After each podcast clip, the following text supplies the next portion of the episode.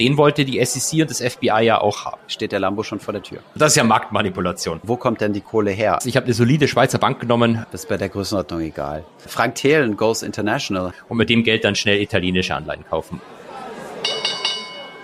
Marktgeflüster. Hallo und herzlich willkommen zur 20. Folge Marktgeflüster Podcast. Holger, wie geht's dir heute und warum hast du heute ein Hemd angezogen? vermutlich, also erstmal Hallo auch von meiner Seite und vermutlich möchte ich ähm, meine äh, körperliche, nicht mehr vorhandene körperliche Unversehrtheit damit kaschieren. Die Woche ist schlaftechnisch eine absolute Katastrophe. Ich ähm, hm, average so bei fünf Stunden. Ähm, und ich wollte mich natürlich extra für dich hübsch machen, Thomas. Wunderbar. Ähm, das ist dann so ein Mini-Cheerleader-Effekt. Also dadurch, dass du quasi ein Hemd trägst, lenkst du quasi von den Augenringen ab, sozusagen. Richtig, genau richtig. Wunderbar. Muss dann nur äh, vielleicht ein helles Hemd tragen, dann, ähm, dann kommt die Blässe nicht so hervor. Stimmt, ich dachte. Wäre jetzt so meine Idee. Ja, ja, das ist eine gute Idee, aber ich dachte mir, dass das helle Hemd dann vielleicht irgendwie mit dem Hintergrund nicht genug Kontrast machen würde, denn. Das kann sein. Ähm, für die, die Leute, die zuhören, ähm, wir haben ja auch jetzt seit kurzem einen YouTube-Channel am Laufen und dort werden diese, wie, äh, diese Aufnahmen dann auch mit Videos erscheinen. Genau. Ähm, Marktgeflüster einfach bei YouTube eingeben und dann werdet ihr uns schon finden. Sehr gut, aber das war eigentlich gar nicht meine Einstiegsfrage, die ich dir stellen wollte, sondern ich wollte von dir wissen, ähm, Argentinien oder Frankreich, weil ich muss dann jetzt doch Fußball gucken, äh, gezwungenermaßen. An was, an wen glaubst du? An wen ich glaube? Wer wird's machen? Wer wird Weltmeister? Ich hätte gesagt England, aber das äh, funktioniert, glaube ich, jetzt nicht mehr. Dann, dann bin ich für Argentinien. Ich weiß nicht warum. Der, der Messi, ist das nicht so ein, äh, da schluckt sich der Thomas fast. der Messi ist, hat der nicht, ist er nicht mal wegen Steuerhinterziehung oder so verurteilt worden? Das passt doch eigentlich gut zu, zu Finanzen generell. Okay, ja gut. Also das, wenn du krampfhaft versuchst, einen Link zu Finanzen zu finden, sonst hättest du dich auch mit mir solidarisch zeigen können und für Frankreich sein, aber okay, dann halt nicht. Du bist für Frankreich? Oder?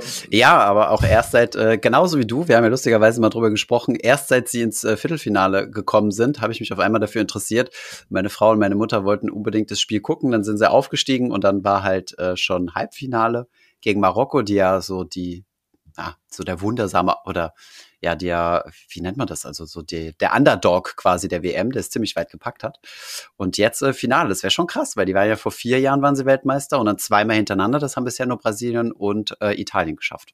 Ah, also, okay, gut, dass Von du das sagst. Ich drücke, ich drücke die Daumen, ja. Und lustigerweise hier in Paris, wir haben uns halt überlegt, wo können wir hier Public Viewing machen und äh, die Stadt äh, Paris hat sich äh, zum Boykott entschieden und macht gar kein Public Viewing in ganz Paris. Jetzt bin ich sehr, sehr gespannt, ob sie ihre Meinung ändern werden zum Sonntag hin. das ist jetzt eine äh, brisante Lage. ja, ja, echt sehr Aber gut, dass Lage. du mir sagst, wann das Finale ist, das hätte ich nämlich, um ehrlich zu sein, gar nicht gewusst. Also am Sonntag ist das Ganze. 16 Uhr, genau. Darfst du mir dann so gegen 18 Uhr rum gratulieren? Ich werde werd ich tun, werde ich tun. Na gut, sonst. Ja, du, wie war dein Urlaub im Saarland? Du hast ja ein, ähm, ein, eine wunderschöne Story auf Instagram gepostet. Da war ich großartig äh, begeistert davon. Genau. Äh, wir waren mit der Familie spazieren und ich dachte mir, komm, da muss ich doch jetzt auf jeden Fall einen Goldgraf machen und beim Spazieren eine Story aufnehmen. Ich hatte zwar keinen Kinderwagen mit Zwillingen vor mir, ähm, von daher ähm, habe ich sie alleine aufnehmen können und äh, ja, war cool. Zwei Tage bei der Familie Urlaub genommen. Ich war aber die ganze Woche dort und habe von dort aus gearbeitet. Und, äh, da kannst du dir ja. Hin- und Rückfall von der Steuer absetzen. das ist eine gute Frage. Äh, Glaube ich nicht. Also ähm, da so, solche Reisen zeige ich eigentlich immer selbst, aber ähm, müsste ich eigentlich mit dem Steuerberater drüber sprechen. Ja, guter Punkt. Genau. Ähm, ja, aber ich meine, musst du ja eigentlich gar nicht, weil ähm, ist, die, die, Gefahr ist ja jetzt tatsächlich da, oder dass du sehr, sehr reich werden wirst in, in Kürze. Ah, ja, ich weiß, worauf du anspielst. Auf unsere Wette. Richtig? 400 Dogecoin waren es, oder? 400 Dogecoin sind im Ring und äh, SBF wurde festgenommen in Untersuchungshaft zunächst einmal. Untersuchungshaft ist ja ausgeschlossen, also kein Triggering-Event. Aber ich habe mir gesagt, wir sind ja ein, Markt-Podcast. Wir versuchen ja irgendwie so, dass das, was so an der Börse passiert, ähm, äh, ja, äh, irgendwie äh, schmackhaft oder verständlich zu machen. Deswegen habe ich mir gesagt, es bringt ja nichts, wenn wir eine statische Wette hatten, sondern wir müssen ja unsere Wette irgendwie dynamisch gestalten. Das heißt, eigentlich ähm, müssten wir uns jetzt gegenseitig Angebote machen. Ich würde jetzt mal behaupten, also wenn wir jetzt eine Option äh, aufgesetzt hätte, dass ich jetzt so langsam in the money wäre, aus meiner Sicht zumindest. Ähm, das bedeutet, dass ich jetzt langsam in die Profitzone rutsche, weil er ja festgenommen wurde und das ist ja erstmal ein Negativsignal. Wenn sie jetzt wieder freilassen würde, dann, dann, dann, ja, wird es vermutlich erstmal gegen mich laufen. Von daher habe ich überlegt, äh, zu welchem Preis äh, wärst du, du bereit, dich aus der Wette jetzt schon rauszukaufen? Ach, ich muss ein Offer machen. Ja, oder ja. Also ich habe jetzt ehrlich gesagt keine, keine große Idee, aber das für mich ja ganz gut läuft, würde ich sagen, 400 Dogecoin, 380. Die Frage ist in, in der Richtung, darf ich, kriege ich auch einen, krieg ich einen Two-Way-Offer von dir? Also kann ich auch verdoppeln zu irgendeinem Quote? Das heißt, ach so, ah, ja, ja, guter Punkt, guter Punkt. Weil du, es ja, kommt geil. mir natürlich auf den Spread an, nicht, dass du mich hier am Spread abziehen willst, wie die. Mhm, ähm. Ja, guter Punkt. Okay, wir, wir kreieren jetzt unseren eigenen Markt. Also sagen wir mal, für 380 würde ich mich aus der Wette rauskaufen lassen jetzt. Ich weiß aber nicht, ob ich für 380 nochmal äh, die Wette neu starten würde. Also das würde ja quasi heißen, ich müsste dir 380 bezahlen, wenn er äh, freikommt und ich würde 400 kriegen, wenn er äh, also äh, ins Gefängnis muss in irgendeine solche Richtung müsste es gehen. Also wir könnten das tatsächlich versuchen, mathematisch zu preisen. Es gibt ja, ja im Wesentlichen ist es eine Binäroption. Also mhm. entweder 400 Dogecoin oder null. Wobei andererseits, es geht in beide Richtungen. Das heißt, wahrscheinlich ist es vielleicht doch im Future. Mhm. Also, äh, ja, stimmt, von der es ist ja symmetrisch. Ne? Genau, es ist symmetrisch. Ähm, andererseits ist der Einsatz wieder begrenzt. Also vielleicht haben wir uns einfach gegenseitig Binäroptionen verkauft. Ja, das ist ein guter Punkt. Also bist du bereit, deine zu ver also deine äh, deine äh, dein Risiko zu closen oder sagst du, ich spiele weiter? Ich, ich spiele weiter. Oder willst du Double Down? oder, oder Tor 3 und den Zonk. Nee, ähm, ich spiele weiter. Ich sag dir, warum. Also du hast recht, es sieht tatsächlich so aus, als äh, bist du jetzt erstmal äh, da deutlich ähm, Mark-to-Market sozusagen vorne. Aber ja. andererseits, es gibt halt so zum Beispiel äh, John Corzine mit MF Global. Den haben sie, glaube ich, nie festgenommen, aber der ist auch nicht in den Knast gegangen. Das sieht, glaube ich, sehr schlecht aus für SBF, ähm, zumal jetzt wirklich diese Gerüchte sich langsam bestätigen anscheinend, dass mhm. da mindestens eine Person aus seinem Inner Circle gegen ihn ausgesagt hat. Ja. Ähm, aber er ist ja noch in Bahamas. Vielleicht schafft es ja noch, dass er nicht ausgeliefert wird. Oh, Oder er flieht in die ecuadorianische Botschaft. Das äh, soll ganz gut funktionieren, habe ich gehört. Naja, gut, dann müsste unsere Option aber auch irgendwann ein Ablaufdatum haben, weil äh, wenn das dann so lange dauert wie mit äh, Assange, äh, dann, dann, dann sind wir ein paar Jahre beschäftigt mit unserer Wette. Ja, oder? Wobei ich nicht mehr weiß, wurde der jetzt ausgeliefert? Nee, nee, der kämpft immer noch dagegen. Hm, der sitzt okay. im Knast in Großbritannien, ähm, aber kämpft immer noch dagegen. Aber schau, es, du musst nicht zwangsläufig ausgeliefert werden. Es gibt ja zum Beispiel ähm, diesen äh, berühmten deutschen Menschen, Florian Homm, der saß ja auch in, in Italien im Italien, Knast. Genau, mhm. und dann haben sie ihn aber am Ende rausgelassen und nicht in die USA ausgeliefert. Und den wollte die SEC und das FBI ja auch haben.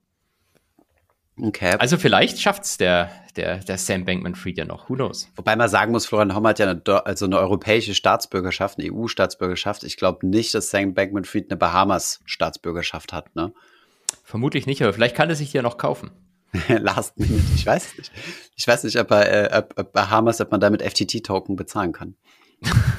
Vermutlich nicht, nicht mehr. Genau. Ähm, ja, aber ähm, spreche, äh, wenn wir über Wetten sprechen hier, äh, du hast ja jetzt äh, sehr erfolgreich eine Wette hinter dich gebracht. Ich glaube, wir haben vor drei Wochen oder so über deinen YOLO-Trade gesprochen, den du ganz groß auf Instagram mitverfolgt hast. Und dieser Trade, äh, diesen Trade hast du geschlossen. Wie ist es gelaufen? Steht der Lambo schon vor der Tür?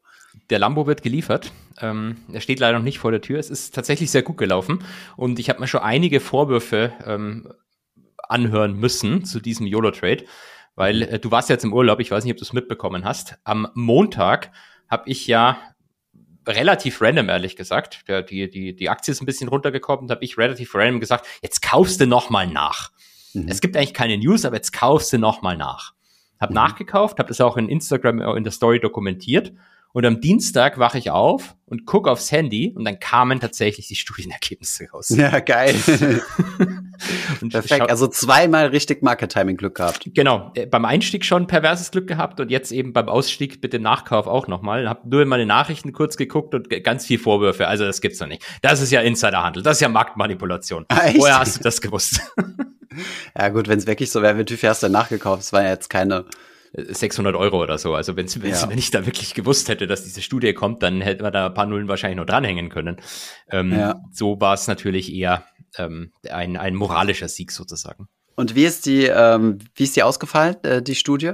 Also wir fassen gleich die Wette vielleicht nochmal kurz zusammen ich kann da die genaue Zahl nicht sagen. Ich glaube 44 Prozent besser als irgendwas. Äh, Im Wesentlichen war es auf jeden Fall gut. Also es, hat, es funktioniert okay. anscheinend. Äh, wollen, glaube ich, nächstes Jahr dann eine Phase 3 Studie mit dieser Behandlungsart machen.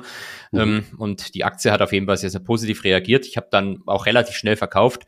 Weil du mhm. weißt halt bei sowas nie, ob dann am Ende mag zwar kurzfristig positiv sein, dann geht's aber am Ende doch wieder runter, weil dann alle zumachen. Ich habe gar nicht mal mhm. geguckt, wo sie jetzt steht. Ich befürchte, sie steht sogar noch höher, aber so be it. Ja, die wird erst wieder hochstehen, wenn du wieder kaufst. Genau. dann dann kommt sie runter. Deine Lucky-Aktie. Äh, ich fasse deinen Trade nochmal kurz zusammen. Also du hast auf äh, Moderna gesetzt und zwar mit äh, einem gehebelten Produkt. Wie viel, wie vielfacher Hebel war das? Vierfach, sagtest du, glaube ich? Vier oder fünffach, glaube ich, zum Start. Ich weiß es schon gar nicht mehr. Also es ist eine Option, ja. da verändert sich der Hebel dann auch über die Laufzeit. Genau. Weil du wusstest, im Dezember, also Ende des Jahres, sollte ein neues Studienergebnis zu einem ähm, Krebsmedikament rauskommen. Und deine Spekulation war gewesen, dass dieses Studienergebnis oder das Ergebnis dieser Studie deutlich positiver sein wird als erwartet. Ähm, kleine Indikation darauf war gewesen, dass Merck äh, da eine Option, glaube ich, drauf hatte, also sich zu beteiligen an diesem Medikament und diese Option auch ausgeführt hat. Und deswegen dachtest du, naja, wenn die, so ein großer Konzern kann da vielleicht ein bisschen mehr Knowledge haben und deswegen folge ich da mal und, äh, und baue mir da eine kleine gehebelte Position auf mit einer Laufzeit von, ich glaube, du hast drei Monate oder sowas. Nee, im März wäre ausgelaufen. Genau. Also ich glaube, du hast einen Optionsschein gekauft mit vier, vier Monaten Laufzeit circa. Und genau. das ist, mit wie viel, mit wie viel Plus bist du insgesamt rausgegangen? Prozentual?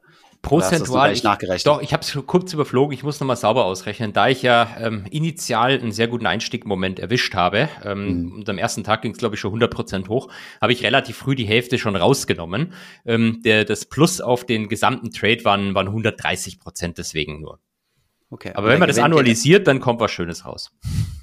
Ja, gut, wenn man es annualisiert, ist natürlich, ja klar. Äh, wie, wie lange war deine Position offen? Ein Monat, bisschen weniger als ein Monat? Ich glaube sogar fünf, fünf Wochen oder so, glaube ich, wenn ich mich nicht. Ich, ich muss nochmal genauer nachrechnen, aber so ein bisschen über mehr als einen Monat. Ja, dann wann, wann eigener Hedgefonds? Ich meine, du hast doch jetzt äh, einige tausend Prozent Rendite oder zumindest mehrere hundert Prozent Rendite gemacht, annualisiert. Also schön.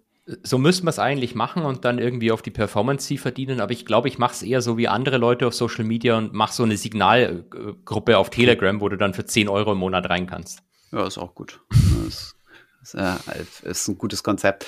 Und ähm, okay, und wo geht die Spende jetzt hin? Weil du hast ja gesagt, deinen Gewinn willst du zum Teil oder ganz spenden? Die Hälfte. Also äh, genau die 50 Prozent äh, aufgerundet, dass eine schöne Zahl rauskommt. Ähm, das wird gespendet. Ich habe auch schon hier was äh, in der Umgebung. Ich glaube, ich hatte es ja schon mal gesagt, dass ähm, vielleicht auch aufgrund der Tatsache, dass ich dieses Jahr selber Vater geworden bin, soll es mhm. an was gehen, was mit Kindern zu tun hat. Ähm, es gibt hier mehrere Vereine äh, und auch äh, ein, zwei oder ein, eins in der Nähe so ein Kinderhospiz. Also wahrscheinlich geht's an die. Ich muss noch überlegen, wie ich es genau aufteile, werde das aber dann auch nochmal auf, äh, auf Social Media bekannt geben. Vielleicht hm. will ja jemand die, die Zeit nutzen, kurz vor Weihnachten oder hat vielleicht den, den Trade mitgemacht und auch was verdient und möchte auch was spenden. Oh, oh ja, das, äh, das ist sicherlich eine gute äh, Gelegenheit. Nehmen die auch Dogecoin? Das wird wahrscheinlich problematisch werden. Aber ich kann, ich schon mal überlegen, was ich mit meinem Gewinn mache. ich kann ja mal fragen, wenn ich die anrufe. Ja, sehr gut. Und dann, äh, wie erklären die das dann den Kindern, wer, wer gerade der, der, der Heilsbringer ist? Das ist so, so ein Börsenspekulant. Der hatte auf ganz verrückte Pharmaziewetten, äh, mit ganz verrückten Pharmazie, äh, äh, Biotech-Werten sein Geld verdient das, äh, glaube ich, muss man denen nicht erklären. Also ich äh, will, will da natürlich nicht irgendwie jetzt mit Namen oder so genannt werden, um Gottes Willen, für die wie paar Euros da. Da gibt es sicherlich Leute, die deutlich äh, wichtigere Sachen geben. Aber also ich hatte ehrlich gesagt kein Bronzeschild, sowas, äh, was du mir letztens verkaufen wolltest bei euch im Hörsaal. Also äh, Vermutlich nicht. Ich glaube, ich kriege einfach eine, eine IBAN genannt und auf die überweise ich dann und damit ist die Sache erledigt. Ja, klingt gut. Ähm, vielleicht eine Frage, die ich noch hatte in dem Kontext. Wir haben ja in der letzten Folge über Optionen und Optionsscheine gesprochen. Also das, womit ja. du jetzt äh, gearbeitet hast, ist der Optionsschein. Äh, jetzt noch eine ganz blöde und naive Frage. Wo kommt denn die Kohle her? Also wenn angenommen, du hast jetzt 1000 Euro Gewinn gemacht, das sind tatsächlich sogar ein bisschen mehr. Ähm, wo kommt denn das Geld her? Kriegst du das jetzt überwiesen von, ich glaube, Morgan Stanley war dein, dein Produkt, ne? Fast. Ich habe eine solide Schweizer Bank genommen äh, von ah. Tobel. Von geil. Credit Suisse habe ich mir nicht getraut. Ähm, die, die beweisen mir das letztlich. Also so Optionsscheine kannst du zwar auch über die Börse handeln, da handelst du im Endeffekt aber auch am Ende mit der Emittentin. Also ich mhm. habe quasi initial das Zeug von, von Tobel oder von Tobel, wie man es aussprechen von möchte, gekauft. Und ähm, wenn ich es verkaufe, kaufen die das zurück und beweisen mir dann das Mehrgeld. Mhm. Okay. Und wie äh, sichern die sich dagegen ab? Also schreiben die dann quasi einen Optionsschein in die andere Richtung, also eine Short-Option, also oder ja. Genau, also das wäre natürlich das Beste, wenn die parallel irgendwie, äh, Optionsscheine kann man ja nicht shorten, aber wenn die parallel irgendwie ein Short-Produkt hätten, was jemand gekauft hat, dann kann mhm. man das im Prinzip äh, gegenrechnen. Die Alternative ist, wenn du Mach, machen die natürlich nicht bei den, bei den paar Euros bei mir, aber ähm, das machst du auf aggregierter Basis. Die Alternative ist, dass du das über die sogenannten Greeks, also Optionspreissensitivitäten absicherst. Im Wesentlichen mhm. kaufen die die moderne Aktie im Hintergrund. Ja. Warum sollten die die moderne Aktie kaufen? Weil dann hätten sie ja auch quasi, ach so, okay, verstehe, damit sie vom Kursanstieg profitieren und genau. dir quasi deinen Kursanstieg äh, entgegen äh, bezahlen können. Okay, krass. Hast du dich damit in der Bank damals beschäftigt? Also quasi musstest du dafür sorgen, das Risiko zu reduzieren oder machen das andere? Du baust nur die Produkte und das Risk Management macht dann Genau, das macht, das macht, äh, macht, macht der Risikohändler in London. Ähm, was ich letztlich gemacht habe, genau, solche, solche Produkte überlegen, was brauchbar ähm, oder für, ähm, haben wir glaube ich auch schon mal gesprochen, spezielle Vermögensverwalter, die ganz, ganz äh, tailor-made Produkte haben möchten, mit denen da die Preise durchdiskutieren, wenn ich die Barriere da verändere, wenn ich den Call so rumschiebe, was, mhm. was macht's da am Ende am Preis? Ähm, aber die Aktien dann tatsächlich kaufen, das macht dann entsprechend der Risikohandel, der oftmals in London sitzt. Okay, sehr spannend. Ein echtes äh, Real-Life-Beispiel. Wann, äh, wann steht der nächste YOLO-Trade an? Das ist eine gute Frage. Ich habe mal tatsächlich überlegt, nachdem das jetzt so gut äh, gelaufen ist, das kann ich ja jetzt quasi 10.000 Mal wiederholen und dann ja, werden es ja. deutlich, deutlich mehr Lambos. Vielleicht mhm. machen wir ab, das ab nächsten Jahr in einer etwas institutionalisierteren Basis. Also, keine Ahnung, immer einen am Laufen haben und wenn der dann durch ist, macht man den nächsten auf. Ach so, ich dachte institu institutionalisiert im Sinne von, äh, du machst dein eigenes Wikifolio auf oder sowas. Das hatte ich tatsächlich mal versucht. Ich habe sogar mal eins gehabt. Echt? Und zwar, wir, hm? wir, haben ja. damals auch mal eins gemacht. Äh, das waren 70-30 Wikifolio, also mit zwei ETFs drin. Und da ging es tatsächlich echt nur darum, auf unsere Webseite zu verweisen. Das waren damals die, die ganz wilden Anfänge, wo wir gesagt haben, wie kann man auf sich aufmerksam machen. Das kann ich jetzt äh, schamlos eingestehen. Hat jemand gekauft? Ist. Ähm, es war noch nicht investierbar. Ah, okay. Also du musst ja x tausend Leute haben, die dir followen und wir hätten es auch nie investierbar gemacht, weil warum solltest du in ein Zertifikat investieren, was ein Kontrahentenrisiko hat, um schlussendlich die Performance von ETFs zu haben, aber schlechter, weil viel teurer. Ja. Deswegen haben wir es nie gemacht. Aber wir haben das einfach nur angelegt, ja. Äh, kleiner Nerd-Kommentar, bevor irgendjemand von den Leuten, die zuhört, jetzt schäumend vor dem Mund äh, da sitzt und sich aufregt. Die äh, Dinger von, von Wikifolia sind tatsächlich besichert. Also ähm, ich, ich habe zwar keine Ahnung, wie stark und was dann passiert, wenn wirklich Lang und Schwarz, die ja Emittenten von diesen äh, Wikifolios sind, wenn die pleite gehen, aber es mhm. ist, zum, ist zumindest in irgendeiner Form besichert. Ein Risiko, was du allerdings äh, immer hast bei diesen Wikifolios, ist, du hast zwar solche Anlagerichtlinien, aber der Trader kann halt von heute auf morgen seine Strategie ändern und äh, das komplette Portfolio äh, einmal über den Haufen schmeißen. Ne? Also es ist jetzt keine Anlageempfehlung, in Wikifolios zu investieren. Ich habe auch das Gefühl, dass es da ein bisschen ruhiger geworden ist drumherum. Also ich weiß jetzt nicht, wie groß das ist, aber es gab mal so eine Hype-Phase, wo jeder seine Wikifolios hatte und jeder in alle möglichen Wikifolios investiert hat. Ja.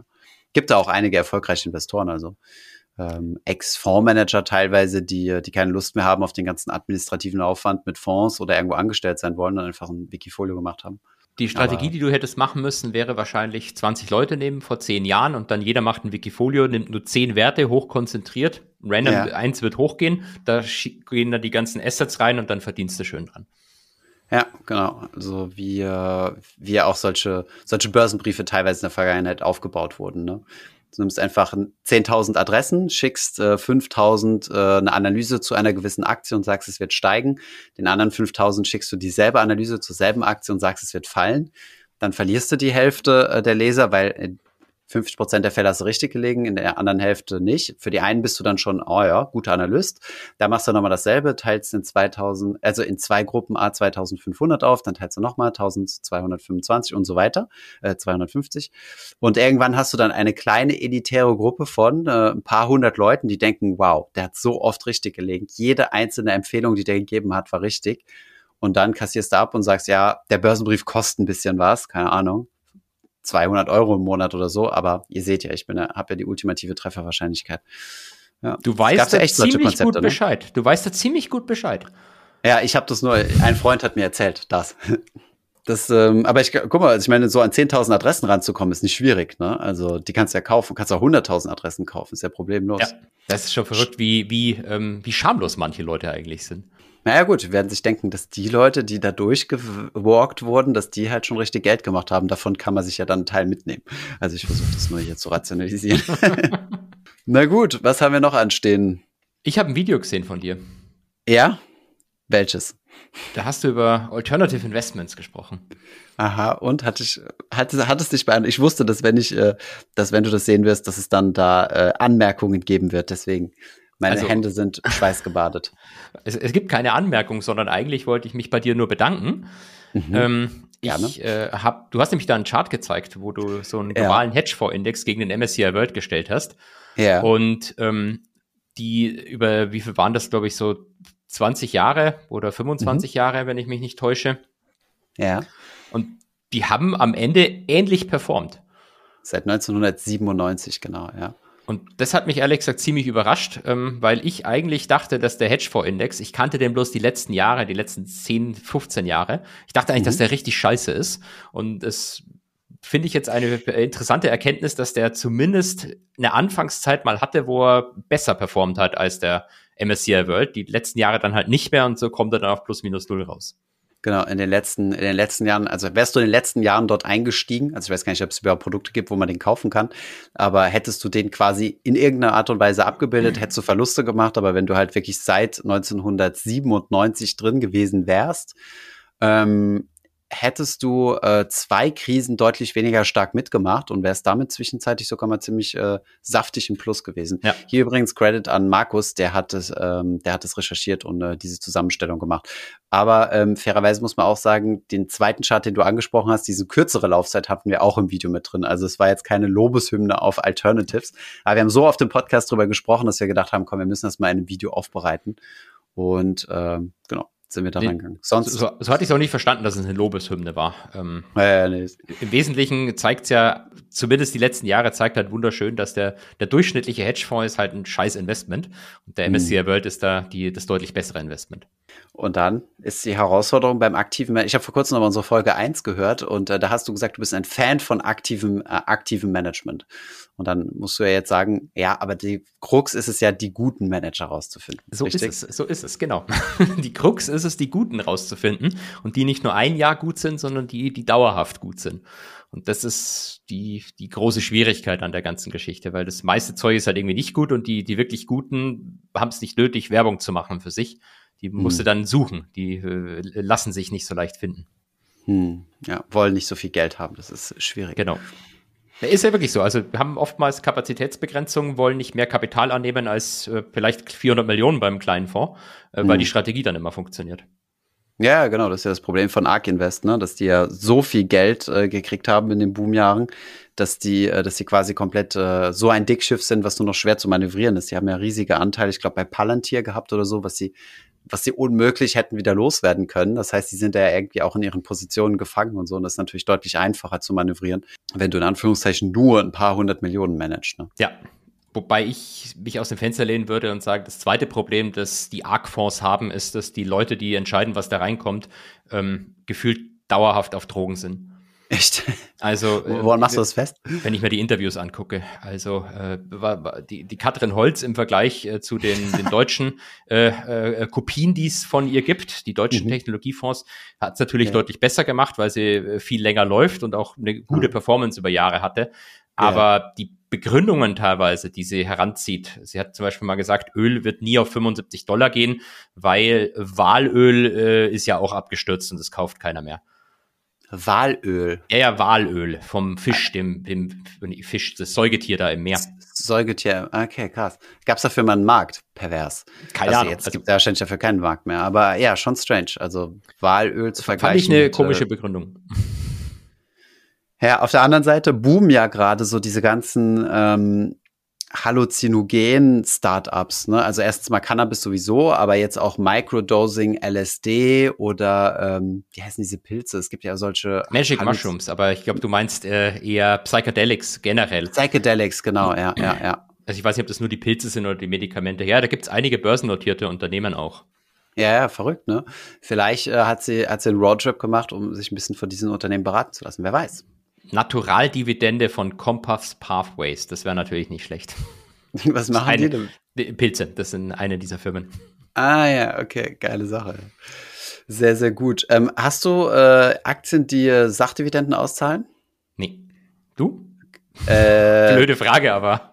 Doch, doch, äh, ja? eine. Äh, ja, LVMH. Ich habe mir doch damals mal eine LVMH-Aktie gekauft, die habe ich immer noch. Die zahlen zwar keine Sachdividenden, da bin ich aber im Aktionärsclub drin und könnte rein theoretisch ähm, Champagner günstiger kaufen, dadurch aber ist er immer noch teurer, als wenn ich ihn bei Rewe kaufen würde. Aber ich könnte zumindest behaupten, ich hätte ihn günstiger gekriegt als völlig überteuert, einfach nur normal überteuert.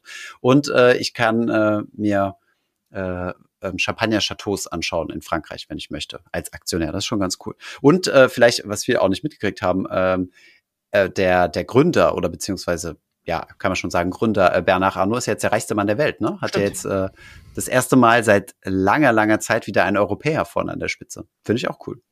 Der Hat Elon Musk abgelöst mit Luxus. Aber ich bin ehrlich gesagt immer noch schockiert, dass du eine, noch mehr Einzelaktien hast, weil du irgendwann hast du mal erzählt, du hast ETFs verkauft. Da bin ich schon mhm. überrascht gewesen. Dann mhm. hast du mhm. erzählt, dass du unter die Merger-Arbitrageure gegangen bist und Twitter gekauft hast. Da war ich ah, schon ja. noch mehr überrascht. Und mhm. jetzt, jetzt hast du auch noch Einzelaktien. Warum hast nein, du. Nein, nein, elf Jahre mehr das ist schon länger her, aber ich hatte auch nur eine einzige. Das war, ich kann dir auch sagen, die kostet ja auch irgendwie 600, 700 Euro. 700 habe ich damals. Jetzt ist sie günstiger. äh, ich vom Jahr gekauft. Genau. Zur Recherche, ähm, äh, wir haben mit dem Team zusammengesessen äh, bei, bei uns quasi in der Kantine von dem Coworking Space und haben über Sachdividenden gesprochen. Mhm. Und Markus hatte dazu recherchiert gehabt, hat auch einen ausführlichen Artikel dazu geschrieben gehabt und sogar einen Podcast gemacht. Und äh, ich fand das halt so cool. Die Lisa, äh, Lisa von Aktiengram ist da ja richtig tief drin. Ne? Die hat da ja auch, äh, die kriegt ja auch jedes Jahr einen Schlafanzug geschenkt ja. von so einem Schlafanzughersteller und so weiter. Das ist, glaube ich, kompliziert und, äh, sogar, weil der in der Schweiz sitzt. Da musst du irgendwas Besonderes machen, dass du den kriegst. ins Aktionärsregister eintragen lassen, ja. Das geht bei den äh, Neobroker nicht. Also da musst du zum Beispiel bei einer ING oder so sein. Und Markus hat da voll recherchiert und hat mir erzählt und hat mir erzählt, und habe ich gesagt, ja komm, LVMH machen wir mal. Er hat da extra Sixt gekauft, um diesen Rabatt zu haben, wenn du Autos aber ähm, ja, wenn du bereit bist, dich ins Schweizer Aktionärsregister einzutragen, kannst du einige nice Sachen haben. Aber den Lind Schokoladenkoffer zum Beispiel, wenn du zufälligerweise 150.000 Schweizer Franken für eine Aktie zur Verfügung hast, ähm, genau, da kann man schon einige coole Sachen machen, ja. Kannst du mal eine Berkshire A kaufen zum Test? Zum Test, ja, genau. Einfach, einfach nur zum Test.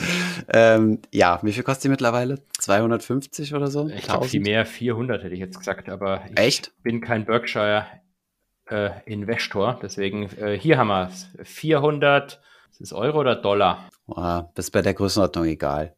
400.000 Dollar oder 400.000 Euro. Warte mal, ich habe jetzt gerade hier eine Erkenntnis gewonnen, da, da, reißt, da schießt du den Vogel ab. Nämlich? Ähm, der wird unter NAV gehandelt. das, das Ding handelte auf Lang und Schwarz. Echt? Du kannst über Trade Republic a Berkshire A für 426.500 Euro kaufen. Ja, ich vermute mal, das ist mit deren Stückaktiending, oder?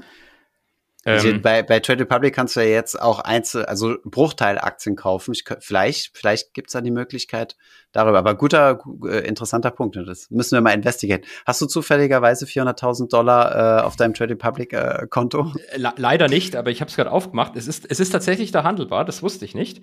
Aber äh, ja. äh, Stücke kannst du da normalerweise nicht von kaufen, weil da muss ja der Broker dann als Hedge die echte Aktie kaufen. Und ja. wenn halt nur zehn Leute ein Zehntel äh, von einem Tausendstel Millionstel kaufen, dann hat halt ja. Trade Republic oder Lang und Schwarz auf dem Buch die Berkshire rumliegen und nur einen mhm. winzigen kleinen Teil an Kunden verkauft.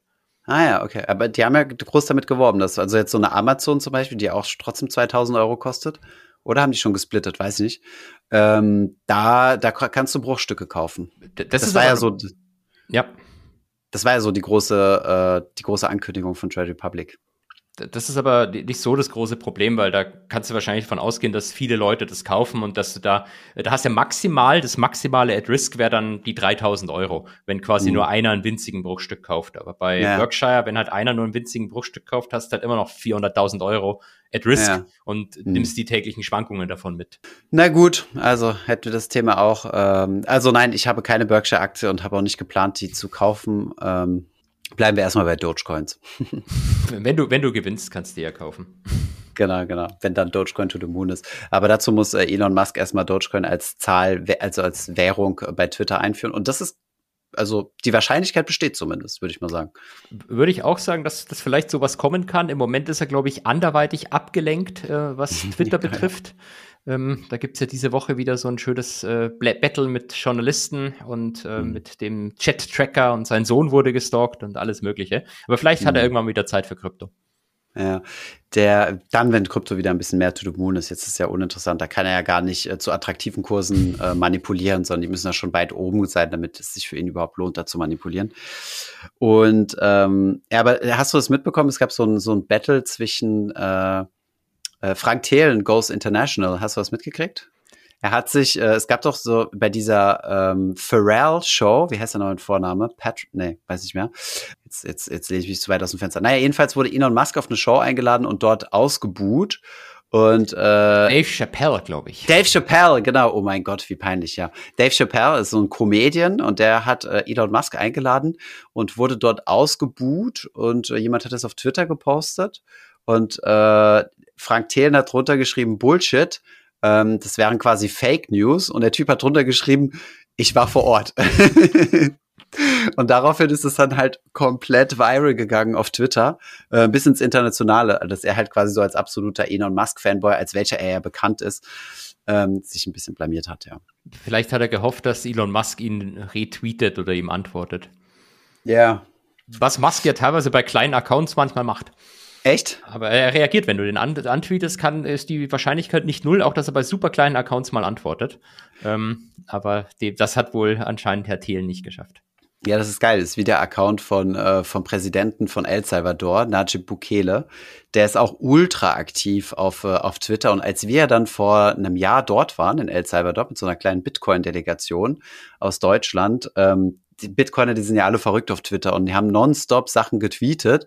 Und jeden Abend war dann immer so beim Dinner Diskussion, oh geil, mein Tweet wurde von Najib Bukele gerepostet und so weiter. Und äh, der hat da echt immer super aktiv alles aufgenommen, mitkommentiert und so weiter. Und da konntest du quasi mit dem äh, El Salvadorianischen Präsidenten auf Twitter dich äh, quasi unterhalten.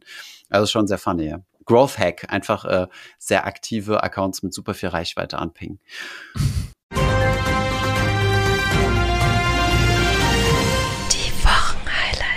Gut, Holger, ich habe jetzt lang genug äh, hingezögert. Ich weiß, dir brennt schon unter den Fingern, endlich über die so Themen zu sprechen, die wir letzte Woche angesprochen haben. Von daher, ich lasse dir mal freien Lauf. Was haben diese Zentralbanken schon wieder verbrochen? Ich versuche es schnell zu machen. Ich versuche es schnell zu machen. Ähm, wir hatten am Dienstag, das hast du mir, glaube ich, dann auch noch geschrieben, ähm, den, äh, die CPI-Zahlen, also Konsumentenpreisinflation. Mhm. Und die waren deutlich niedriger als erwartet. Also äh, letzten Monat hatten wir 7,7 Prozent, erwartet wurden 7,3, am Ende waren es sogar 7,1. Mhm. Ähm, Im Kern eine ähnliche Geschichte, auch deutlich niedriger. In den Vereinigten Staaten. Ne? In den Vereinigten Staaten, genau. Und das mhm. hat der Markt dann natürlich mega gefeiert, weil klar war, dass am Mittwoch, also einen Tag später, die US-Zentralbank-Sitzung ist. Und dann dachten sie alle, okay, gut, jetzt sieht man ja Inflation runterkommen. Ähm, wenn man die genauen äh, Teile dieses Inflationsbaskets reinguckt, dann ist es sogar noch besser. Dann ist irgendwie alles zurückgekommen bis auf ähm, Owner Equivalent Rent. Also was mhm. du quasi, was heißt denn das auf Deutsch? Wenn du deinem Eigenheim quasi Immobilieneigentümer bist und dann wird so eine quasi eine theoretische Rente, also Rente, sage ich schon, eine theoretische Miete angesetzt. Genau, und das ist neun Monate delayed und das ist hochgegangen, aber wenn du dir die Live-Zahlen anschaust, siehst du es eigentlich runterkommen und dann hat jeder irgendwie gedacht, okay, gut, Inflation ist damit vielleicht sogar wieder vom Tisch, wenn keine Lohnpreisspirale kommt. Das werden wir jetzt beim FED-Meeting einen Tag später beim Entscheid in irgendeiner Form ähm, wiedergespiegelt sehen. Und was kam? Äh, eine große Enttäuschung. Sie mhm. haben 50 Basispunkte erhöht, wie erwartet. Gibt auch hart Andeutungen, dass es nächstes Jahr mit 25 weitergeht, also die Zinserhöhungen langsamer werden. Aber ähm, einmal pro Quartal veröffentlicht die FED eine schöne Grafik, die nennt sich Dot Plot. Da haben wir, glaube ich, schon mal drüber gesprochen. Da packt jeder seine Punkte rein, wo er glaubt, dass die Zinsen sind oder sein sollten. Und das deutet an, dass äh, die Zinserhöhungen noch lange nicht vorbei sind, sondern im Vergleich zum Vorquartal glaubt die FED jetzt sogar an höhere Zinsen als vorher, trotz diesen ähm, eigentlich ganz erfreulichen Inflationszahlen. Okay, das heißt, man geht davon aus, dass die tendenziell eher oben sein, also weiterhin steigen werden. Genau, zumindest aber, aber weniger schnell. Genau, weniger schnell, aber äh, weiter hoch als bisher gedacht. Genau. Aber das müsste für den Markt doch eigentlich äh, erfreulich sein, oder? Wenn es weniger schnell steigt, oder?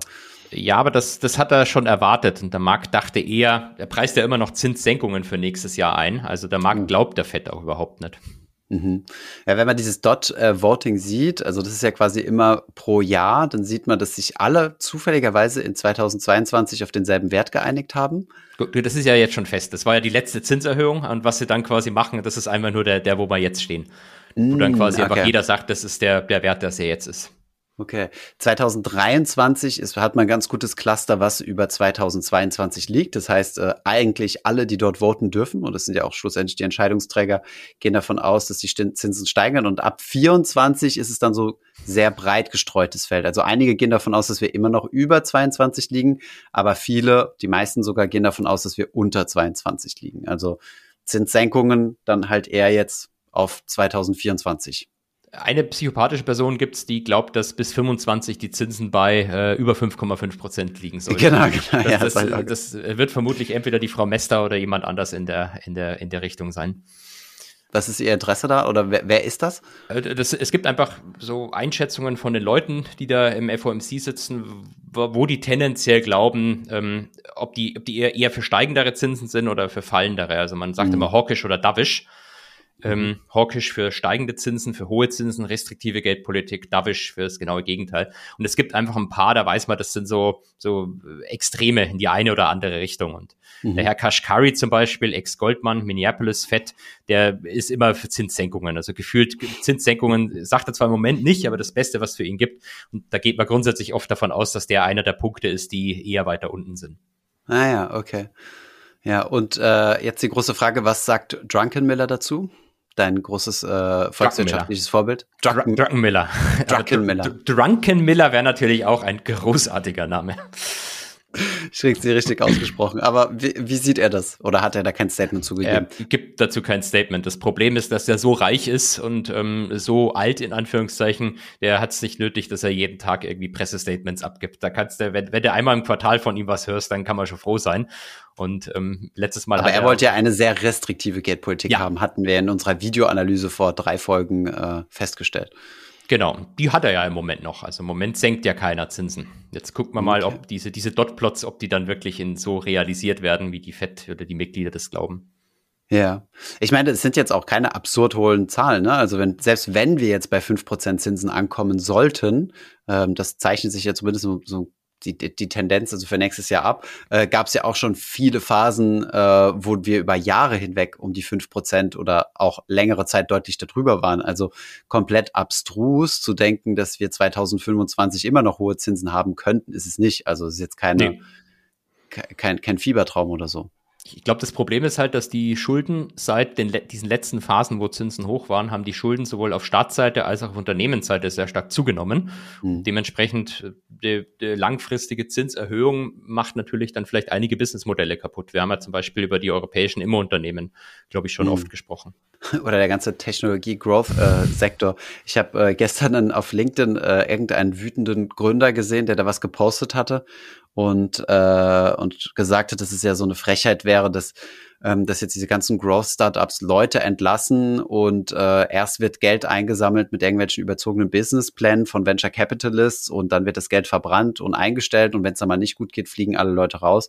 Und äh, er hat halt gesagt, so, wir müssen jetzt alle jetzt anfangen zu bootstrappen wo ich mir sagte so, ja, ich glaube, das ist auch nicht die Lösung. Ich meine, Venture Capital hat ja irgendwo schon seine Be Daseinsberechtigung, ne? Aber ganz lustig, ja, so manchmal gibt's da, geht LinkedIn mehr und mehr so in diese Twitter-Richtung, habe ich so ein bisschen das Gefühl. Jeder, jeder teilt so, ja. jeder teilt so seine großen Visionen und Einstellungen zum Leben und weiß ganz genau, wie man welche Probleme zu lösen hatte. Deswegen bin ich ja auch nicht so aktiv. Ich lese ganz gerne mit dort, aber irgendwie so. Ist alles noch ein bisschen gehobener, oder? Also auf Twitter ja, ja, genau. beschimpfen sich die Leute ja sofort. Genau, er weißt du, woran das liegt? Dass äh, alle ihre LinkedIn-Posts jetzt nur noch per Chat äh, AI schreiben lassen. Also per, per OpenAI-Chat. Ist kein Spaß. Also ich habe das Gefühl, äh, die Qualität des Schreibstils ist irgendwie deutlich besser geworden. Ne? Ich, ich benutze das Ding auch die ganze Zeit. Hast du dich mal angemeldet dort?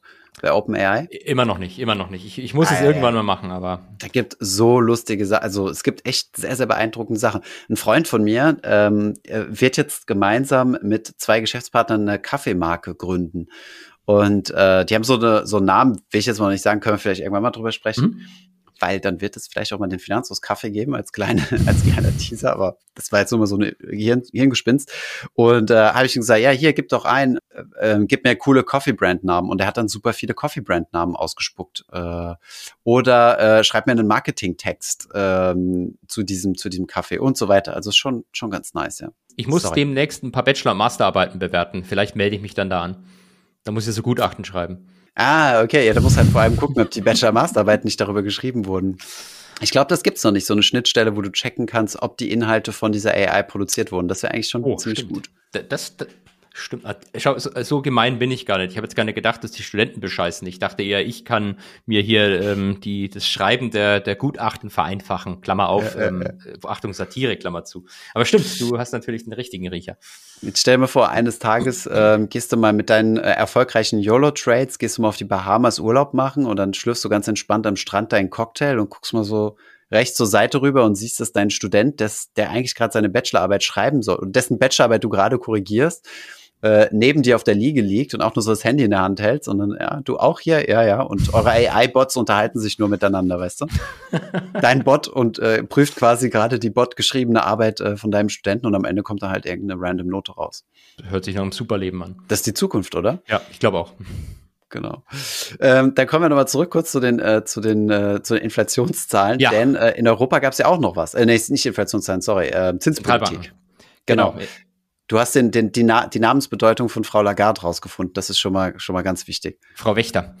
Genau. Ähm, wobei ich das nicht selbst rausgefunden habe. Ich muss gestehen, das hat mir jemand auf, auf äh, Instagram geschrieben und sagte, hey, warum nennst du die eigentlich nicht Frau Wächter? Und mhm. ich gehört, dachte, oh, stimmt, warum eigentlich nicht? Auf die Fettentscheidung hin ist der Markt übrigens erstmal so richtig abgekackt am Mittwochabend. Das ging mhm. dann äh, Gott sei Dank am Donnerstag direkt weiter und hier heute am Freitag äh, sind wir auch schon fast zwei Prozent im Minus wieder. Mhm. Ähm, die EZB hat auch Zinsen erhöht ebenso 50 Basispunkte wie erwartet. Aber die Frau Wächter hat dann alle schockiert, indem sie gesagt hat, 50 Basispunkte, das ist das, wie es jetzt auch erstmal weitergehen wird. Mhm. Ähm, das ist relativ hartes Commitment eigentlich. Das äh, mhm. Wesentlichen sagt die nächsten Meetings, also mindestens zwei wahrscheinlich. Mhm. Ähm, das kann sie natürlich immer noch ändern am Ende, aber es ist schon eine Aussage, die deutlich, deutlich äh, stärker ist als das, was man normalerweise von den Zentralbankleuten hört. Und diese Meetings sind immer, sorry für meine Uneducation, quartalsweise oder monatlich? Äh, ja, jetzt sorry auch für meine Uneducation. Wir sind echt die besten Finanzinfluencer. Also die Fed hat, glaub, hat zehn im Monat, äh, zehn im, im Jahr. Jetzt mhm. zweimal nicht. Jetzt ist die gute Frage, wie oft die EZB hat. Weihnachten und Thanksgiving äh, wird, wird geskippt. Ich, ich denke doch immer bloß eine Woche voraus, Thomas. Jetzt. Ja, genau. Wir müssen immer nur an den nächsten schon. Podcast denken. Der Rest ist egal. Dann kann die genau. Welt untergehen. Hauptsache, wir haben Content, ja. Ja, genau, spannend. Ey, das habe ich auch gesehen, dass sie, dass sie deutlich äh, restriktiver, also geldpolitisch restriktiver sich geäußert hat und äh, dass sie die Anleihe-Kaufprogramme zurückfahren wollen und genau. dementsprechend das, was zurückbezahlt wird, also die haben ja quasi Anleihen gekauft, diese Anleihen werden irgendwann zurückgezahlt und das, was quasi zurückgezahlt wird, bleibt auf der EZB-Bilanz. Es wird also nichts Neues gekauft und dementsprechend wird das Geld zerstört. Also das Gegenteil von Money Printing. Genau, 15 Milliarden. Äh, ab März geht's los. Äh, das soll erstmal für ein Quartal laufen und dann will man es vielleicht sogar erhöhen. Wie siehst du das? Also 45 Milliarden raus aus der EZB-Bilanz, ist das, ist das überhaupt was oder ist es ein Tropfen auf den heißen Stein? Das ist erstmal, erst, erstmal ist es gefühlt gar nichts. Ähm, mhm. Wenn du dir die EZB-Bilanz anguckst, da kannst du ja. nochmal zwei Nullen dranhängen und dann ist äh, vielleicht ungefähr die Hälfte weg. Mhm. Ähm, aber die Tatsache allein, dass sie das machen wollen, dass sie gezielt äh, Anleihen auslaufen lassen, wird natürlich bei den äh, Renditen der Staatsanleihen äh, für Aufwärtstrend sorgen. Und du siehst auch, die Deutschen, die sind, die sind wieder deutlich über zwei Prozent, eher bei 2,2 Prozent. Die waren schon bei 1,7 oder 1,8 im, im kurzfristigen lokalen Tief. Ja. Ähm, also da, da geht's eher, äh, da geht's eher wieder nach oben. Und das ist natürlich äh, auf der einen Seite für Staaten schwierig, die sich dann entsprechend teurer refinanzieren. Auf der anderen Seite sind das natürlich die Zinssätze, die auch äh, Hauskredite etc. nicht direkt, ja. aber indirekt am Ende dann auch bewegen. Ja, den Zusammenhang musst du jetzt nochmal erklären. Also warum durch diese, durch dieses, ähm, es gibt doch da einen Ausdruck QT, also QE, Quantitative Easing, ist, wenn du eine lockere Geldpolitik hast und QT steht für Quantitative Tightening. Tightening, ah ja, okay. Also restriktivere Geldpolitik, in Fachsprache QT. Äh, warum sorgt es dafür, dass äh, Anleihenrenditen steigen? weil die Anleihenrenditen ähm, sich invers zu den Preisen verhalten. Also man kann sich das so vorstellen, die Anleihe zahlt da immer fünf Euro. Mhm. Ähm, und ob du die, wenn du die Anleihe jetzt zu 100 kaufen kannst, dann machst du halt fünf Prozent im Jahr. Wenn du die aber zu 50 kaufen kannst, dann machst du zehn Prozent im Jahr. Mhm. Also wenn die Anleihe von 100 auf 50 fällt, dann in dem Fall würde sich sogar die Rendite verdoppeln. Und warum also, fallen die Kurse? Also weil die EZB nicht mehr als Käuferin auftritt. Also vorher hat die EZB mhm. die gekauft, gab viel Nachfrage danach. Jetzt kauft die EZB die äh, nur noch, indem sie Anleihen, die zurückzahlen, reinvestiert. Und wenn sie das nicht mehr mit allen macht, sondern das Geld dann quasi in Anführungszeichen vernichtet wird, wie du es gesagt hast, hm. gibt es halt deutlich weniger Nachfrage nach Anleihen. Der Markt erwartet dann auch, dass die Anleihenpreise fallen und dementsprechend, warum sollte ich jetzt als Marktteilnehmer Anleihen kaufen, wenn ich weiß, ich kriege die vielleicht in sechs Monaten günstiger? Also das mhm. zerstört sogar noch, noch mehr Nachfrage nach diesen Dingern. Gut, das haben die sehr wahrscheinlich gut mit eingepreist. Ne? Ist, ich meine, ist dieses Thema Staatsfinanzierung denn noch äh, denn noch auf dem Radar? Weil ich meine, es hieß ja immer jahrelang, fast schon Jahrzehnte, wir können die Zinsen nicht anheben, weil sonst, äh, ohne es so explizit genannt zu haben, also seitens der Europäischen Zentralbank, ähm, aber im Endeffekt waren ja quasi die europäischen Südstaaten gemeint, dass die dann quasi ein Schuldenproblem haben, weil die halt so stark verschuldet sind, dass wenn die Zinssätze steigen, die Zinslast auch äh, steigt und diese Zinslast einfach nicht mehr bezahlt werden kann. Das war ja immer die Argumentation gewesen, warum Zinsen nicht äh, angehoben werden. Ist, spielt das in der jetzigen Argumentation noch eine Rolle oder ist das jetzt erstmal unter den Tisch? Es spielt immer noch eine Rolle, würde ich sagen. Ähm, aber aus zwei Gründen ist es vielleicht gerade nicht so wichtig. Äh, Grund Nummer eins ist, das ist eigentlich ziemlich witzig, wenn die EZB als deutsche Staatsanleihe hält. Mhm. Formal ist es oft nicht die EZB, sondern die Bundesbank im Rahmen der EZB, aber ignorieren wir das mal alles. Nehmen wir ja. an, die EZB hält die Staatsanleihe. Deutschland zahlt Zinsen an die EZB. Bei der EZB ist es Gewinn. Gewinn ja. wird an die Eigentümer ausgeschüttet. Die mhm. Eigentümer mhm. der EZB sind die nationalen Notenbanken, also die Deutsche Bundesbank. Ja. Der Gewinn der Deutschen Bundesbank wird ausgeschüttet an, tada, das Finanzministerium. Also die Zinsen, die sie zahlen auf die, was bei der, was da bei der Notenbank liegt, ist im Prinzip so ein Roundtrip. Ähm, mhm. das, das tritt erstmal als Belastung auf, aber dann kriegen sie es am Ende wieder.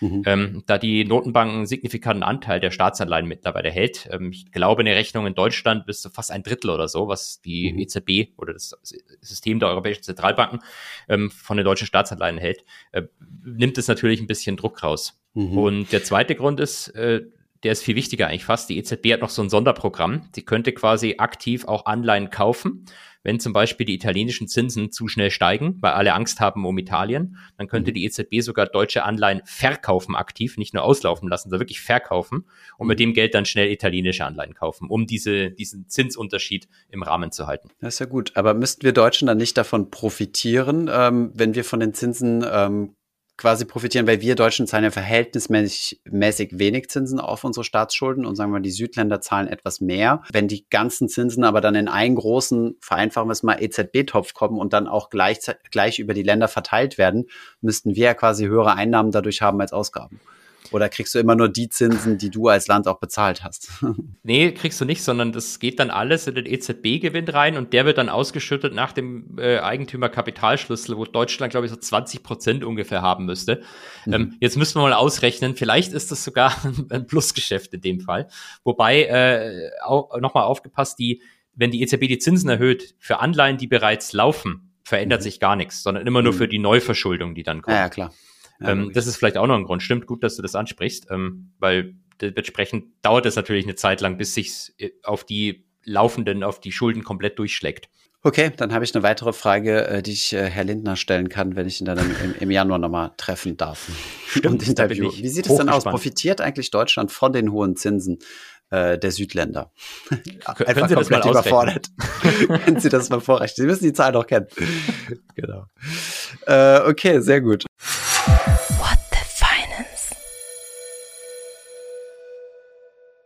Dann haben wir heute noch ein weiteres Event, das man in den Medien auch häufiger schon mal gehört hat. Und ich muss dir ganz ehrlich gestehen, ich wusste schon mehrfach, was es ist und ich habe es auch mehrfach wieder vergessen. Ähm, die Rede ist immer vom sogenannten Hexensabbat. Äh, das klingt schon mal ganz, ganz unanständig. Worum, äh, worum geht's? Was, was hat es mit der Börse zu tun? Es ist der äh, formal der Quadruple Witching Day, also der vierfache Hexensabbat. Mhm. Ähm, auch wenn ehrlich gesagt viele deutsche Medien immer noch vom Dreifachen schreiben. Hat aber einen Grund wegen den vier, nämlich da läuft was ab. Das ist der mhm. große Verfallstag ähm, von vier Dingen. nämlich von ähm, Futures auf Einzelaktien als auch auf Indizes. Dann haben wir schon mal zwei. Mhm. Und dann noch Optionen auf Einzelaktien und Indizes. Und dann sind es mhm. vier. Und so kommt der Quadruple Witching Day raus.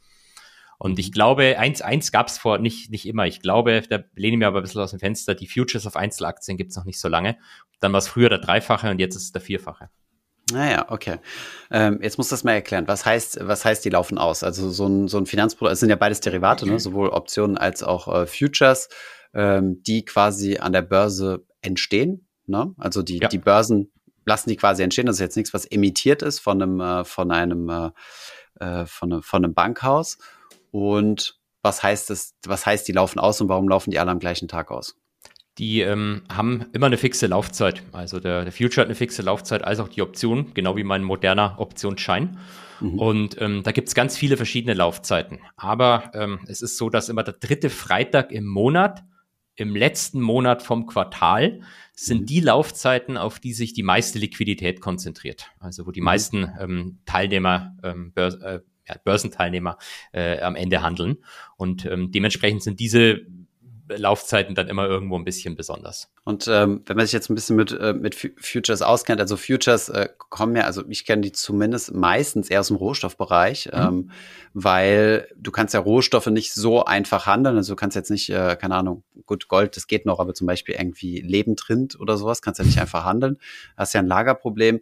Deswegen gibt es ja diese, diese Future-Kontrakte, die dir quasi zusichern, äh, zu einem Zeitpunkt X, das könnte dann also wie beispielsweise das Ende des Quartals sein, ähm, eine gewisse Menge von einer gewissen Qualität eines Rohstoffs äh, zu liefern. Und, dem, und damit bildest du dann halt den Preis ab, ja, über die Zeit. Und jetzt musst du halt immer nur darauf aufpassen. Das machen glücklicherweise, wenn du Rohstoff-ETCs handelst, machen die das glücklicherweise für dich, dass sie die Futures nie so lange halten, bis die quasi zum Enddatum kommen, sondern die müssen sie sozusagen rollen. Das heißt, die kaufen neue Futures und verkaufen die alten, um zu verhindern, dass bei der Fondsgesellschaft auf einmal morgen so ein Laster steht und da 500 Kühe ausgeladen werden. Habe ich das richtig verstanden? Und was hat es dann für Einfluss auf den Markt? Ähm, Muss mich da ein bisschen durchguiden. Ich bin da wirklich sehr, sehr ja. äh, rudimentär. Äh, hast du richtig verstanden? Entweder kommen die Kühe zu dir oder du musst nach Cushing, Oklahoma gehen und dir dann WTI-Öl abholen. Mhm. Ähm, es gibt aber auch cash-gesettelte Futures, also wo am Ende nur die Wettdifferenz sozusagen ausbezahlt wird. Also unsere Dogecoin-Wette ist von mir aus ein, ein cash-gesettelter Future. Ja. Ähm, wenn ich dir am Ende nicht die Dogecoins gebe, sondern den Gegenwert in Euro. Mhm. Was ich hoffe, dass wir dann am Ende machen, weil ich habe keine Ahnung, wie ich der Dogecoin schicken kann. Doch, das kann ich dir zeigen, das ist kein Problem. Also ich bin dafür, dass wir das mit echter, echter also Ware Physical, machen. dann gut, ja. dann machen wir das Physical gesettelt. Jetzt sind aber Futures auf, also Rohstoffe, ähm, gibt aber auch Futures auf Indizes, weil bei Index ist es ja genauso. Den S&P kannst du ja nicht wirklich handeln. Du kannst mhm. halt die Einzelaktien nachkaufen, wenn du ihn unbedingt haben willst, aber wenn du da viel und schnell, dann ist es einfach besser, wenn du es über einen Future machst und jemanden mhm. findest, der quasi die Gegenposition nimmt. Mhm. Ähm, ich würde sagen, das hat gar nicht mal so eine krasse Auswirkung auf den Markt. Die Optionen sind das größere Problem. Mhm. Denn äh, wie man es vorher eigentlich äh, an alle Zuhörer ist nicht abgesprochen gewesen, aber wir haben ja vorhin über den gesprochen, wie sich von Tobel absichert, ähm, ja. gegen, indem sie Moderna kaufen. Mhm. Und äh, wenn zum Beispiel die Option wertlos verfällt, dann verkaufen sie am Ende Moderna wieder. Und mhm. wenn die Option mehr ins Geld läuft, dann müssen sie eigentlich immer, immer mehr Moderna sogar kaufen mhm. ähm, um sich quasi entsprechend abzusichern, dass ich mit meinem moderner Optionsschein Gewinne mache. Und genauso ist es mit echten Optionen auch. Die werden zwar an Börsen gehandelt, aber am Ende treten Banken oder Hedgefonds als Market Maker auf. Mhm. Die kaufen die Aktie dann im Hintergrund. Und ähm, wenn die Option langsam ausläuft und mhm. am Geld ist, wenn man nicht weiß, kriegt man jetzt was oder kriegt man nichts, dann ist es extrem schwer für die Banken, das abzusichern. Dann müssen die teilweise die ganze Zeit wild in moderner hin und her schichten, kaufen, mhm. verkaufen. Ähm, das, gegen Laufzeitende ist das Problem, wird es immer größer. Und mhm. deswegen sorgt es einfach für verstärkte Volatilität, wenn mhm. solche große Verfallstage sind. Naja, ah okay. Das heißt, es sind dann Märkte, also es sind dann Tage, wo, wo, wo die Aktienmärkte deutlich volatiler sind, mhm. gerade auf die Aktien oder Indizes, wo viele Futures und Optionen geschrieben werden. Genau, wo, vor allem Optionen, die eben am Geld sind. Wenn quasi, ja. wenn, wenn die meisten Optionen sich von mir äh, auf 200, auf den 200er Basispreis konzentrieren und dann steht die Aktie wirklich bei 200, dann, ja. dann geht's heiß her in den, in den letzten Tagen vor Verfall. Und dann gibt's auch so einen schönen Index, äh, der den schönen Namen VIX trägt, Volatility Index, VIX. und äh, über den Markus Koch immer ganz gerne spricht. Ist das, äh, kann man das an diesem Index ablesen, dass gerade an diesem äh, vierfachen Hexensabbat äh, die, dieser Wix durch die Decke geht? Ähm, nur bedingt, weil beim vierfachen Hexensabbat weiß ja jeder, dass es nach diesem Tag im Wesentlichen vorbei ist. Mhm. Ähm, und der WIX äh, misst, vereinfacht gesprochen, die vom Markt erwartete Volatilität im S&P über die nächsten 30 Tage. Mhm. Also quasi, wenn du den heute den WIX anschaust, dann, dann guckt der eigentlich in die Zukunft die nächsten 30 Tage. Mhm. Dementsprechend ähm, ist es schwer, dass, dass du bist ein paar Tage vorher draufschauen, dann, dann sieht man es vielleicht ein bisschen im Wix. Äh, mhm. Äh, aber mir wäre jetzt äh, keine Regel bekannt, warum der dann am äh, Witching Day besonders äh, hoch oder runter schießt. Mhm, okay. Und es gibt also keine andere Strategie, mit der man von dieser Volatilität profitieren könnte an diesen Tagen. Würden dann sehr wahrscheinlich viele machen auch, ne? Ähm, ich würde schon sagen, es, gibt sicherlich Strategien, wie du davon profitieren kannst, aber es sind keine sehr simplen im Sinne von kaufe diesen Optionsschein auf einen Call auf den WIX, setze auf steigende Vola genau mhm. an diesem Tag. Ähm, so funktioniert es, glaube ich, leider nicht. Zumindest nicht profitabel. Du kannst es natürlich machen, aber ob du damit Geld verdienst, äh, wage ich in Frage zu stellen. Schade, schon wieder eine Folge ohne, äh, ohne Tipp, äh, wie man schnell reich werden kann. Das ist doch echt verflixt. Na gut, ähm, Holger, du siehst die Zeit nicht, aber wir haben noch vier Minuten bis zur, bis zur vollen Stunde. Und deswegen ist doch jetzt die beste Möglichkeit, ähm, über das Thema Karriere zu sprechen. Karriereleiter. Ähm, du hast hier eine, eine Frage über Instagram bekommen, die wir sehr gerne beantworten können, beziehungsweise ich lasse dir die Wahl, welche der beiden Fragen du äh, wir beantworten wollen. Wir haben nämlich zwei gekriegt. Vielleicht können wir auch beide machen. Dann fangen wir doch mit der allerersten an, oder? Ähm, vielleicht lese ich vor und du antwortest, weil dann kann ich mir überlegen, was ich sagen will. Okay. Ähm, da fragt jemand ähm, bezüglich den Zukunftsperspektiven im, im Finance, ob ja. es sich überhaupt lohnt, ähm, einen, äh, einen, Master, einen Finance Master zu machen, ähm, ob man in diesem generellen Berufsfeld Banken, Corporate Finance, M&A überhaupt äh, eine Zukunft hat, beziehungsweise ob sich ein Master für sowas überhaupt lohnt. Und ich weiß, Alex, du hast einen Master gemacht, oder? Ich weiß, ich weiß schon gar nicht mehr. Ja, habe ich. Ja, ja. Ähm, war ursprünglich nie das Ziel gewesen, aber da bin ich nach Paris gegangen und habe dort, äh, da konntest du quasi nur Masterstudium machen und dann habe ich einen Master gemacht. Ich habe zwar einen Master of Management, glaube ich, also ein MSc und irgendwie Management Master, aber ich habe äh, mich in allen Bereichen auf Corporate Finance äh, spezialisiert. Also das ist so ein, so ein breiter Master, wo du ganz viele Dinge dich konzentrieren kannst. Also entweder Entrepreneur oder Marketing oder was auch immer. Und ich habe dann tatsächlich Corporate Finance als Wahl genommen. Das heißt, ich denke mal, ich würde dann so ein Finance Master ja, sicherlich rankommen, also so von der Äquivalenz her. Mhm. Ähm, lohnt sich das noch? Also ich persönlich denke ja. Ich weiß jetzt nicht, aus welchem Hintergrund die Frage gedacht ist, also lohnt sich das noch, aber ich glaube, es wird auch weiterhin Banking- und Finance-Jobs geben. Und es ist auf jeden Fall, also ich persönlich bin, oder du ja auch, Holger, da haben wir schon mal drüber gesprochen, ein Fan von einem sehr, von einer sehr spitzen äh, Knowledge-Basis. Also, und ich finde es sehr wertvoll, wenn du dich im Studium sehr tief in eine Thematik reinarbeiten kannst und dann von einem Feld viel Ahnung hast. Und ähm, das ist, glaube ich, ziemlich wertvoll. Und ich glaube, dann kannst du auch mit dieser Finance Experience, also mit dieser Finance-Erfahrung, ähm, nahezu überall einen Job kriegen. Also ich meine, Master of Finance werden angestellt in, je, in jeder Corporate, also in jedem Großunternehmen. Ähm, wirst auch sicherlich ähm, mit bisschen Berufserfahrung Möglichkeiten haben, CFO-Rollen zu bekommen, in beispielsweise auch in Startups. Du kannst im Venture Capital aktiv sein, du kannst ähm, ja, wenn du über die Bank gegangen bist oder eine Unternehmensberatung in, in, in Hedgefonds, Private Equity, wie auch immer. Also ich glaube, das ist auf jeden Fall ähm, was ziemlich wertvolles. Und ich glaube, selbst wenn du später einen breiten Beruf machen willst, also beispielsweise jetzt Unternehmensberatung, was ja jetzt gar nicht spezifisch ist, sondern du arbeitest ja heute mal hier, dann mal auf einem anderen Projekt und so weiter. Also das wechselt ja die ganze Zeit durch. Bist du trotzdem, würde ich, würde ich persönlich behaupten, qualifizierter, wenn du, wenn du dich tief in eine Sache rein spezialisiert hast. Ja, du musst halt nur dann im Bewerbungsgespräch zeigen, dass du sehr sehr offen denken kannst über, über nicht nur über Finance rumnörden, so wie wir jetzt hier. also nicht Aber den Podcast hören vorher. nicht, nicht den Podcast hören, genau, sondern du musst dann auch so Brain-Teaser beantworten, ähm, wie viele Paar Schuhe werden in China äh, jede Woche verkauft. Ähm, aber genau. Ja, ich denke schon, dass es, dass es sinnvoll ist, ja. Sich hast, da du Brain Teaser, hast, hast du Brain Teaser im Interview bekommen? Nee, äh, im, äh, ich habe ja keine Beratungsinterviews gemacht. Aber im Banking kannst du es ja auch fragen. Ähm, lass mich kurz überlegen. Ich glaube nicht. Ich habe mich auf Brain Teaser vorbereitet tatsächlich, aber ich wurde es nie gefragt. Ich musste aber mal eine Kopfrechenaufgabe machen. Das war, das war Ich glaube, ich, mir ging es noch nie so schlecht. ich, ich, leide mit dir. Ich, ich glaube, ich musste aus irgendwas eine Wurzel ziehen, also komplett absurd. Ich wusste gar nicht mehr, wie das geht und so weiter. Und die wollten mich einfach nur Stress testen. Äh, Wurzel aus 0,1 war meine Frage. Die habe ich jedes Mal gefragt im Interview. Echt? Okay. Zum Glück muss ich die jetzt nicht beantworten. ich weiß nicht, wie man sowas macht, keine Ahnung. Also im Kopf, da bin ich, äh, da bin ich schon zu lange raus, ja. Kannst du dich exakt im Kopf ausrechnen, aber es ist irgendwie 0,3 noch was. So approximativ, ja. Genau. Aber es sagen viele Leute, wenn du sagst Wurzel aus 0,1, die häufigste Antwort, die wieder aus der Pistole geschossen kam, war 0,01. Ah ja, okay. Dann Stimmt, ja. Wenn du sagst, ja.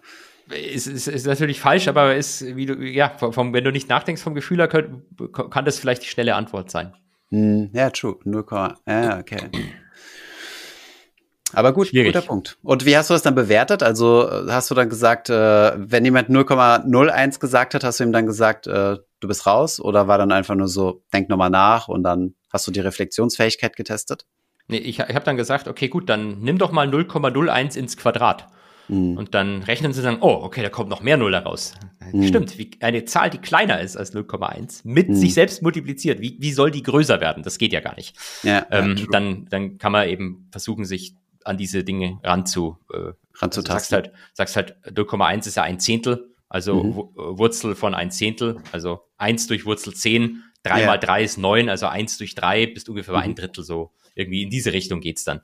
Hm. Wann ist eine gemeine Frage, um einfach zu gucken, wie die Leute reagieren. Bei Kopfrechnen kann ich auch überhaupt nicht. Das stimmt, das sind echt sehr, sehr gemeine Fragen. Aber zumindest können wir dann die Leute jetzt äh, ein bisschen beruhigen, ähm, dass, äh, dass das nicht, vermutlich nicht darüber entscheiden wird, ob ihr eingestellt werdet oder nicht, sondern eigentlich eher die Art, wie ihr reagiert, äh, ähm, aufgenommen. Es gibt natürlich auch Freaks, die rechnen dir das aus, knallen dir direkt die richtige Antwort hin und gucken dich dann so an nach dem Motto, next, please. The problem? Wie kann ich, wie kann ich die Person mal so ein bisschen Stress, äh, Stress testen? Na gut, also Master of Finance, was, wie siehst du das? Ähm, letztlich genauso. Also wenn, wenn dich das interessiert, dann, dann mach's. Äh, ich glaube, man sollte sich nicht immer zwangsläufig sofort überlegen, beim Masterstudiengang vielleicht schon ein bisschen, aber mhm. jetzt vielleicht im Bachelorstudiengang muss man ja nicht unbedingt gleich wissen, was man beruflich machen will. Vielleicht äh, sollte man die Sachen studieren, die einem Spaß machen, weil da ist man dann oftmals gut drin und dann findet sich schon äh, ein entsprechender Berufsfeld, das einen interessiert. Und ähm, wie du sagst, äh, theoretisch geht, äh, gehen auch Corporates, Beratung geht mit jedem Studiengang. Ähm, und andersrum, selbst Finance äh, geht im Ausland auch mit jedem Studiengang. Und selbst in Deutschland, der Alexander Dibelius, lange Zeit äh, Co-Chef mhm. äh, von, von Goldman, ähm, oder sogar alleiniger war, glaube ich, in Deutschland zumindest, der hatte, war ja Herzchirurg eigentlich. Der hat mhm. sogar in einem, äh, in einem Krankenhaus, glaube ich, in Südafrika erst gearbeitet, bis er dann zu McKinsey gegangen ist und von McKinsey dann zu Goldman. Und dann über, angeblich, so will es das Gerücht, äh, über McKinsey-Leute ein bisschen gelästert hat. Das äh, mag durchaus sein und ich äh, kann nur empfehlen, guckt euch auch mal seinen Instagram-Account an. Also er ist jetzt er hat einen Instagram-Account.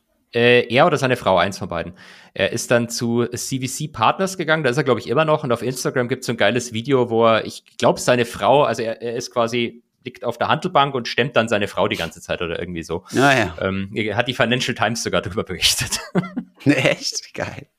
Seine neue Frau, wo bemerkt, weil seine alte Frau äh, war eine ziemlich, äh, ziemlich teure Scheidung für ihn gewesen, die auch durch die Medien, durch die Presse ging. Ja, und ich habe die als kleiner Kleider Goldmann-Mitarbeiter dann sogar mal getroffen. Da war ich äh, im, im, Weihnachtsessen in der, wie heißt denn das, Tedde, das ist in, in Kitzbühel. Mhm. Ähm, und dann stehe ich auf und haben gezahlt, drehe mich um und dann saß er mit seiner Frau und seiner Tochter hinter mir. Uh. Ja, sehr gut. Aber äh, äh, ich habe ja ganz anderen Bereich gearbeitet und äh, dementsprechend hat er sich natürlich. Kannst du ja auf den Schilder klopfen und irgendeinen besoffenen Spruch. Äh, genau, ey, servus. Du warst doch der, der gesagt hat, dass Geld keinen abnehmenden Grenznutzen hat. oh Mann. Äh, vielleicht noch ganz kleine Ergänzung zum Master of Finance, ähm, was du sagtest, im Master macht es schon Sinn, sich zu spezialisieren. Also ich glaube, du kannst, wenn du zum Beispiel dich auf Entrepreneurship oder Marketing oder sowas konzentriert hast im Master, wird es eher schwieriger, einen Finance-Job zu bekommen. Ich glaube, wenn du dich auf, weil du halt einfach die Story erklären musst, warum du jetzt Finance machen willst und vorher was anderes gemacht hast, wo bemerkt in Deutschland.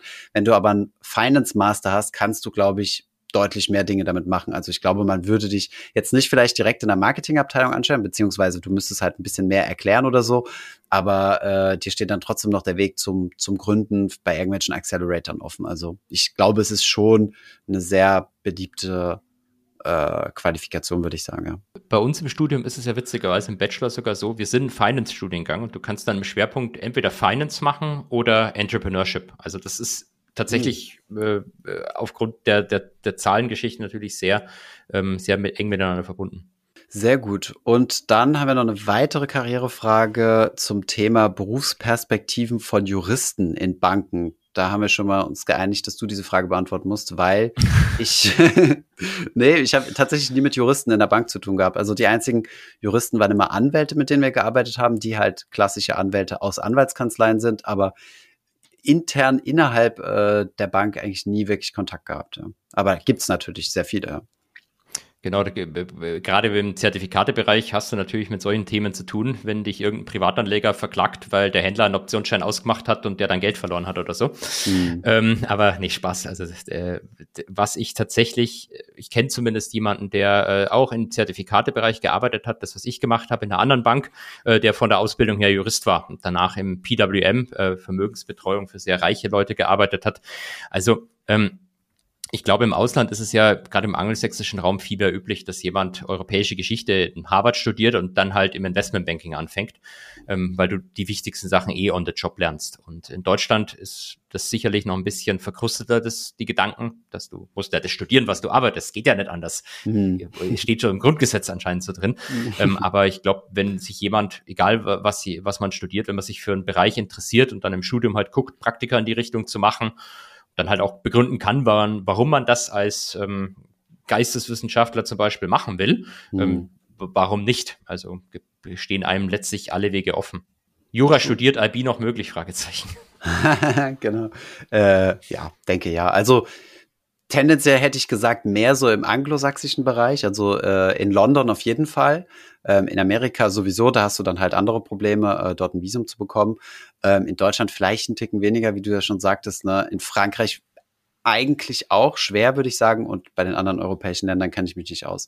Aber gut, ich meine, Investmentbanking ist auch nach Brexit immer noch eine riesen, riesen Industrie in, äh, in London. Von daher, ähm, ja, einfach mal wagen. Und wenn du gerade Bachelor studierst, kannst du ja später immer noch ein MBA oder ein Master oben drauflegen in England und äh, dann, dann geht das, dann geht das durch wie Butter. Vor allem nachdem gut, der ja. englische Premierminister jetzt auch ein ehemaliger Hedgefondsmanager war. Ja, genau, siehst du, kommt on top und auf der Rich-List äh, der UK ist. Ja, Holger, wir müssen langsam zum Schluss kommen, denn wir nehmen heute ein bisschen später auf, äh, liebe Zuhörer. Und ähm, es ist 19.20 Uhr, morgen 5 Uhr morgens muss der Podcast fertig geschnitten sein und Tim hat sich bereit erklärt, diese äh, sportliche Aufgabe anzunehmen. Vielen Dank nochmal, Tim und Johannes, unser normaler Cutter. Also äh, gute Besserung.